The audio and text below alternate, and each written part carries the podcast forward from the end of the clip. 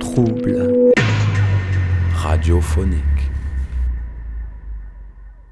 Au début, j'ai vécu un gros rejet de tout le monde. hein. Ma famille m'a tourné le dos, mes amis de l'époque m'ont tourné le dos, ma femme elle-même m'a tourné le dos parce qu'elle ne le savait pas au début quand on s'est marié que j'étais mythomane. Et euh, du coup, j'ai eu une grosse période où je me suis retrouvé très seul, mais vraiment seul. Mais euh, après, voilà, c'est là qu'on qu'on fait le tri, c'est-à-dire euh, maintenant j'ai beaucoup moins d'amis qu'avant, mais ceux qui restent sont des personnes qui, euh, qui, qui m'accompagnent, qui m'aident au quotidien. Ma famille est revenue vers moi, ma mère m'appelle tous les jours. D'ailleurs, je préférais qu'elle m'appelle un peu moins parfois. Et ma femme, ben, elle est revenue vers moi et, et, euh, et ça va beaucoup mieux. Donc euh, voilà, c'est pour ça que je dis que quand on est dans une situation de, on est souvent dans une situation de rejet au début, mais ça dure qu'un temps. C'est-à-dire après, il y a un tri qui se fait et ceux qui restent sont les bonnes personnes.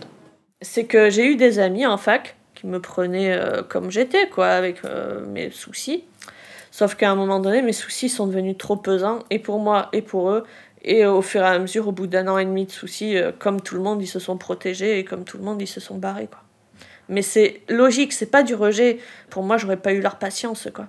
J'aurais tenu un, an, et après, je me serais cassée comme tout le monde. Il faut se protéger dans la vie, ils se sont protégés, c'est normal, quoi. J'appelle pas ça une situation de rejet, vraiment.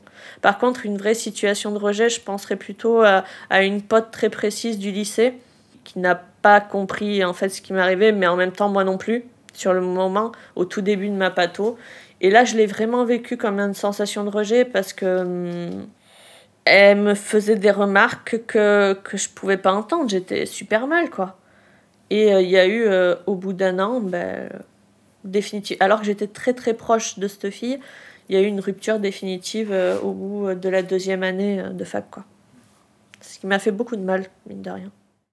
Euh, il y a très longtemps, quand j'étais en couple, en fait, euh, mon ex-petite amie avait un peu peur que, justement, euh, elle se posait des questions si j'étais schizophrène. Et elle avait peur que. Parce qu'elle a- elle avait entendu justement des, des choses sur les schizophrènes qui la, qui la bouleversaient, qui la, qui, qui la faisait prendre conscience que c'est que c'était dur euh, d'entendre et- ces choses. Et, et, voilà, quoi, parce qu'elle avait un, un père qui était qui était, qui était schizophrène, justement. Et, et après, elle, avait peur que je sois un peu pareil, que j'avais les mêmes agissements, parce qu'en fait, ce, père était violent, il n'était pas stabilisé, donc euh, elle, avait peur que moi aussi j'agisse pareil, alors que, pas du tout. Enfin, les- schizophrènes, quand ils sont stabilisés, sont, de bonnes personnes, moi, je, trouve. Ben, en fait, moi, je suis en couple euh, depuis six ans et euh, je vais me marier l'année prochaine. voilà, donc ce que je voulais partager. Et voilà, je me dis que euh, s'il y a aussi une ouverture, euh, une certaine ouverture aussi euh, des gens sur ce problème, on, peut, on, peut très bien vivre comme tout le monde. Enfin, s'il y a une acceptation, moi, moi je c'est ce que je pense, parce que moi, je suis avec quelqu'un, justement, qui a quand même accepté. Mais je lui ai expliqué. Il fallait vraiment que je lui explique le problème. Ça, ce qui est difficile, c'est d'arriver à expliquer le problème euh, à personne avec qui on est.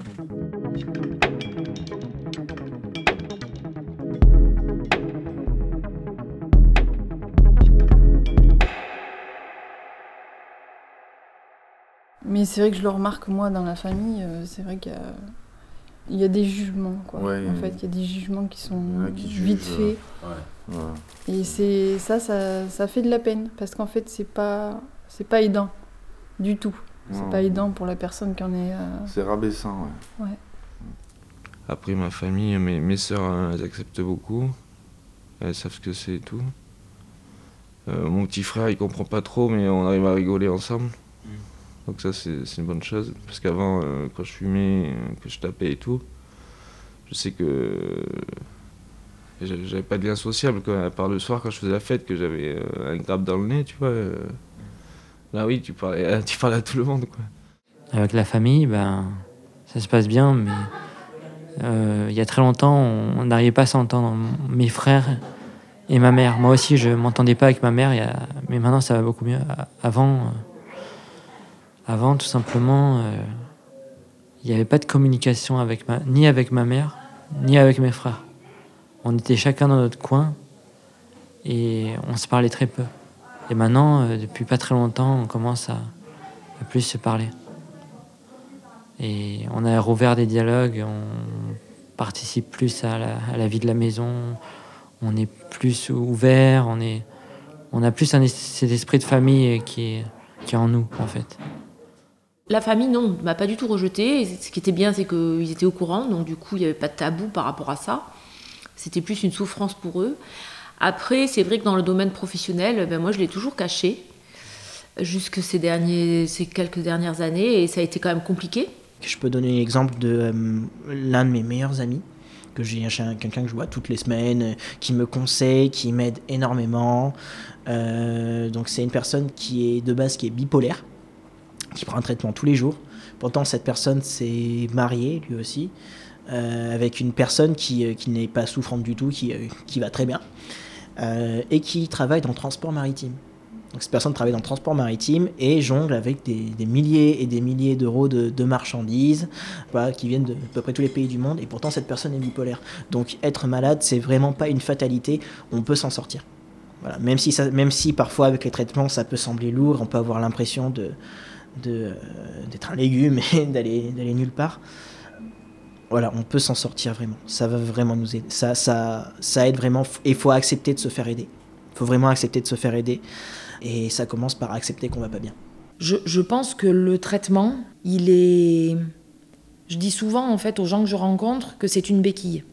Euh, si en fait demain euh, il y a quelqu'un qui se casse une jambe, il va aux urgences, il ressort avec une plâtre et une béquille parce qu'il peut pas mettre le pied par terre sur certaines périodes où la maladie est vraiment, où le symptôme est vraiment présent, se faire aider par le traitement pour passer une, étape, euh, soit un moment de, crise, où la maladie est plus forte, où le symptôme est, plus présent et plus invalidant, je, pense que c'est essentiel. Par contre, euh, je pense qu'après, il y a plein d'autres moyens que le traitement chimique euh, d'aider aussi sur d'autres périodes. Donc tout l'accompagnement psychologique, aidant, étayant, bienveillant qu'on va pouvoir amener en fait à quelqu'un, par la suite, lui fera énormément de bien. Ma famille, euh, ça a été difficile au début. Euh, disons que mes parents m'ont pas mal soutenu, mais euh, mes frères et sœurs, ça a été plus compliqué. Enfin, j'ai deux frères, j'ai deux grands frères. Il y en a un qui était dans le déni, l'autre qui, qui avait du mal parce que ça le faisait souffrir aussi, d'une certaine manière. Et euh, donc, du coup, ça, les soutiens, ça a surtout été mes, mon père et ma mère, oui. Ça, ça je, me rends compte que j'ai beaucoup de chance, justement, d'avoir été entourée par eux, qui m'ont pas lâché, quoi. Et euh, par rapport à ma, ma psychiatre, eh ben, en fait, euh, j'ai jamais vraiment eu de lien utile. Enfin, ce que je veux dire, c'est que elle, ça, ça, a été toujours les médicaments. Et elle me parlait un quart d'heure, quoi. Enfin, voilà. ça a toujours été sur le lien médicamenteux, quoi. Et il n'y avait aucun vraiment discussion sur euh, la souffrance euh, que j'avais, en fait. Mon rapport avec les psychologues a toujours été meilleur qu'avec les psychiatres. Alors, je sais pas si c'est le côté médicament, je sais pas si c'est le côté autorité qui change, qui, qui change la donne, mais euh, le rapport avec les psychologues est beaucoup plus serein, apaisé, beaucoup plus libre pour moi parce que la parole est libre. Et puis surtout, j'ai le souvenir ben, de cette psychologue qui a enlevé quelque part la douleur psychique horrible que j'avais vécue euh, pendant ma première année de décompensation. Donc forcément, j'ai euh, un bon souvenir déjà à la base des psychologues. C'est très libre, c'est des associations d'idées. Du coup, on va arriver à des choses beaucoup plus profondes que euh, un psychiatre. C'est vraiment qu'est-ce qui se passe, symptômes, comment faire. Enfin, c'est, c'est, c'est bizarre quand je vais le dire, c'est plus mécanique. Plus mécanique comme relation, c'est beaucoup plus euh, centré sur les symptômes, la nomenclature, euh, vraiment. Euh, ça me paraît très rigide, que ça me paraît beaucoup plus humain avec les psychologues, plus fluide, plus dans tiens, je pense à ça, je vais parler de ça, ah, mais elle rebondit comme ça, donc je vais, je vais rebondir comme ça, et finalement on finit par trouver quelque chose. C'est plus humain comme rapport, je trouve qu'il y a beaucoup, un rapport beaucoup plus hiérarchique en fait avec les psychiatres, de mon point de vue en tout cas. Là, euh, tout va bien, elle me dit tout va bien, on se voit dans trois mois. Donc je la vois pas beaucoup. Mais sinon, euh, ouais, je préférerais la voir un peu plus souvent. Mais bon, elle n'a pas le temps. Il y a du monde hein, à soigner. C'est ça qui est un peu regrettable, hein, c'est que Oui, c'est vrai que quand son ça médecin va. il reste 15 minutes, euh, il lui parle à peine. Ça c'est un peu dommage. J'aime beaucoup moins le, le psy en fait là-bas. Parce que quand j'essaye de lui faire comprendre quelque chose, moi j'essaye de dire euh, que le traitement est un peu fort, il faudrait peut-être le baisser. Elle, elle, elle ne veut pas l'entendre, la, la psychiatre. Alors que mon psy actuel que je vois enfin, à l'extérieur, lui peut, justement est plus flexible et peut comprendre pour essayer, voir si c'est si ça à voir avec le, le milligramme de médicament, tout simplement. Ou le, ou le médicament lui-même, tout simplement.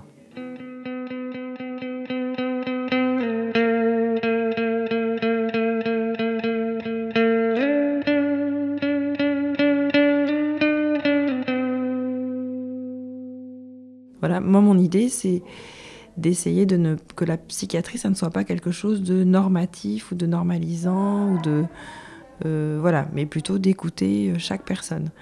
Après, euh, la psychiatrie c'est médical, mais c'est aussi il y a une dimension de psychothérapie, donc c'est aussi écouter les gens et tels qu'ils sont et essayer d'entendre quelque chose de ce qui se passe pour eux et de les de les aider aussi à être plus en accord avec eux-mêmes en quelque sorte. Il y a plusieurs écoles. Moi, j'étais à l'école psychanalytique, bien entendu. Donc, euh, ces techniques, c'était basé sur l'écoute, sur l'écoute active. Et de cette écoute-là, on saisissait des éléments pour intervenir, pour questionner, pour interpeller la personne. Voilà. Et tout ça pour. euh, mais oui, c'est quand même. C'est différent pour chaque personne, mais en même temps, c'est similaire, puisque le but, c'est d'aller au fond. Euh, le but analytique que je, pratiquais, que je recherchais, c'était aller aux sources de la psychose. Parce que la traiter par un- une piqûre, on traite le symptôme, c'est facile.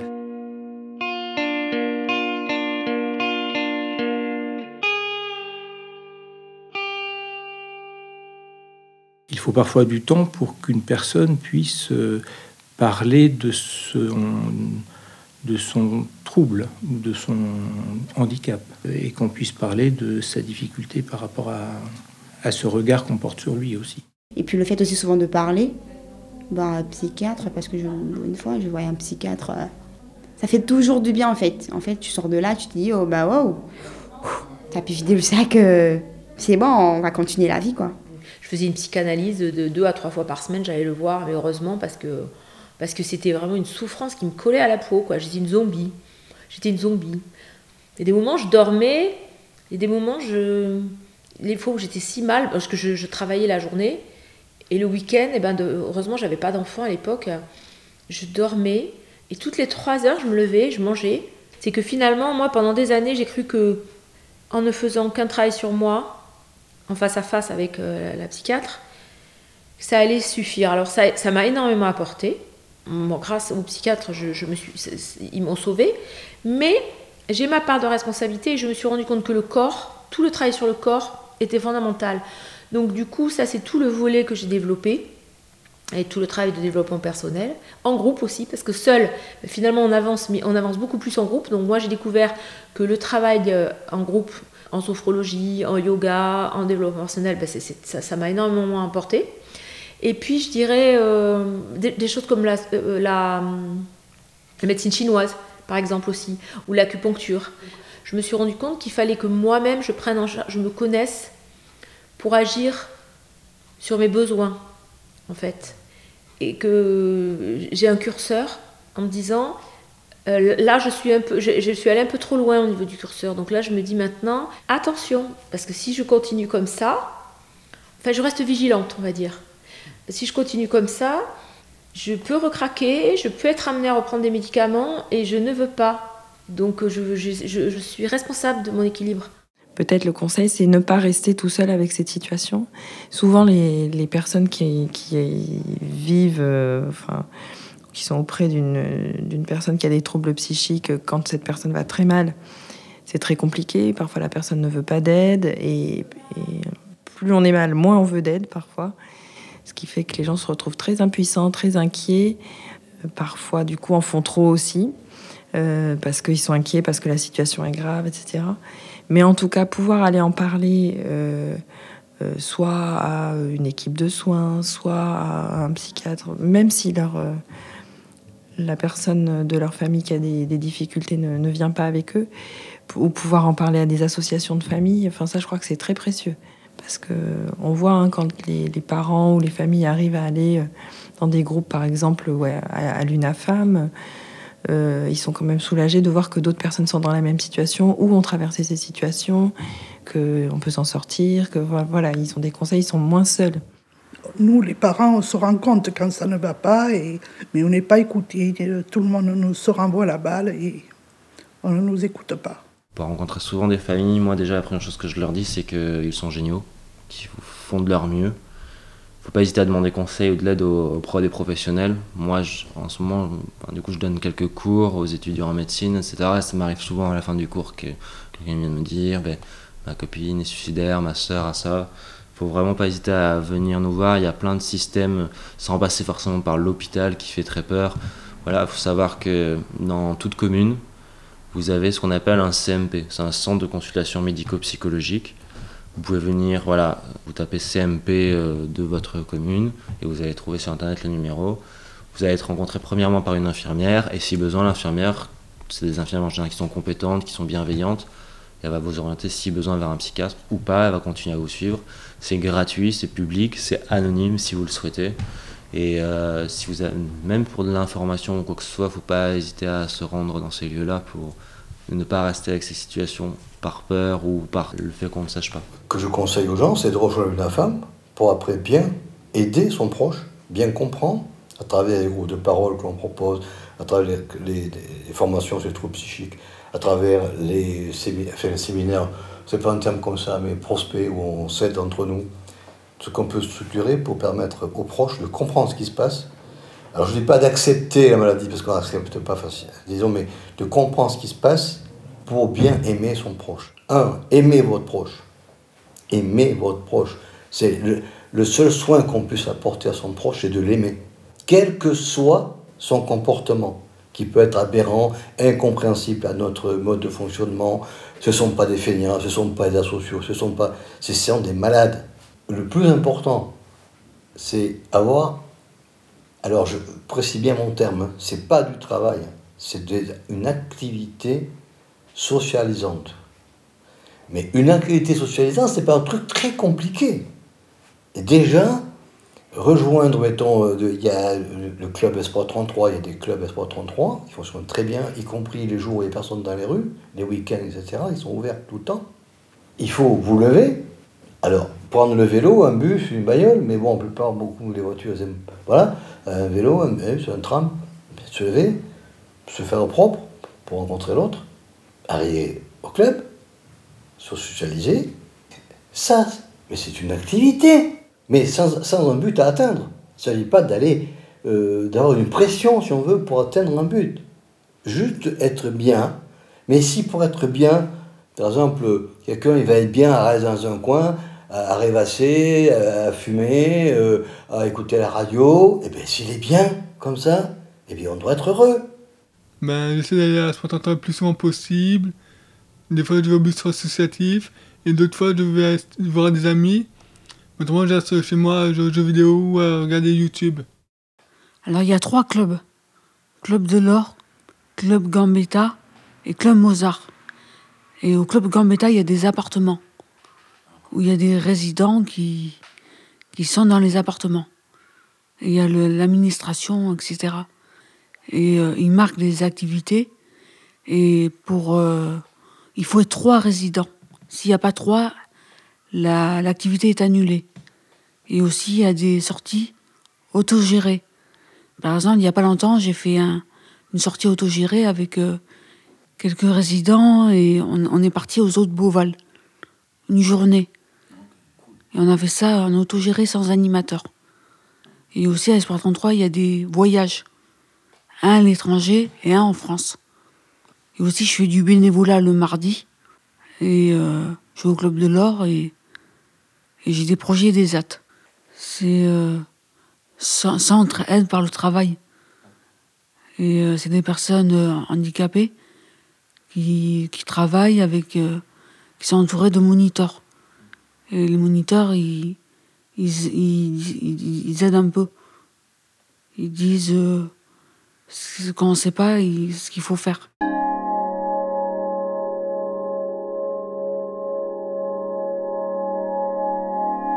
Quand on arrive à passer un petit peu au-delà de nos premiers, euh, de nos appréhensions, quoi, de nos peurs, si on fait ce premier pas, on se rend compte que c'est très rapidement faisable. Et là, on, on reçoit une énergie euh, humaine euh, partagée tous ensemble qui est gigantesque. Quoi. Et si, alors bien sûr, quand on a la chance de l'expérimenter, c'est qu'on expérimente toute cette richesse de partage, d'humanité, tous ensemble. Et vraiment, c'est quelque chose qui me motive énormément. Et je pense qu'il peut être ouais, qui peut être très motivant pour tout le monde, quoi. Au travers de la boxe, qui devient juste un prétexte, en fait, à vivre ensemble et à, jouer ensemble, à, prendre du plaisir ensemble, à avoir une activité sportive, on se rend compte qu'on peut travailler énormément d'objectifs hein, qui sont thérapeutiques. Par exemple, euh, bah voilà, euh, euh, arriver à se faire toucher le visage, alors que c'est quand même pas du tout naturel, surtout quand on a un, handicap comme la schizophrénie, euh, la, bipolarité, etc., c'est encore plus difficile pour certains. Bon, on y arrive quand même. Et euh, voilà, donc euh, c'est toute une question d'adaptation, étape par étape, pour arriver à mettre les personnes en confiance. Et, ça marche, ça marche, on voit que ça marche. Alors ça, c'est une différence qui est vraie aussi en médecine, hein, c'est que les gens, pour le coup, c'est le, côté maladie comme les autres, c'est que les gens, ils ont rarement les symptômes et le, tableau comme c'est marqué dans les livres.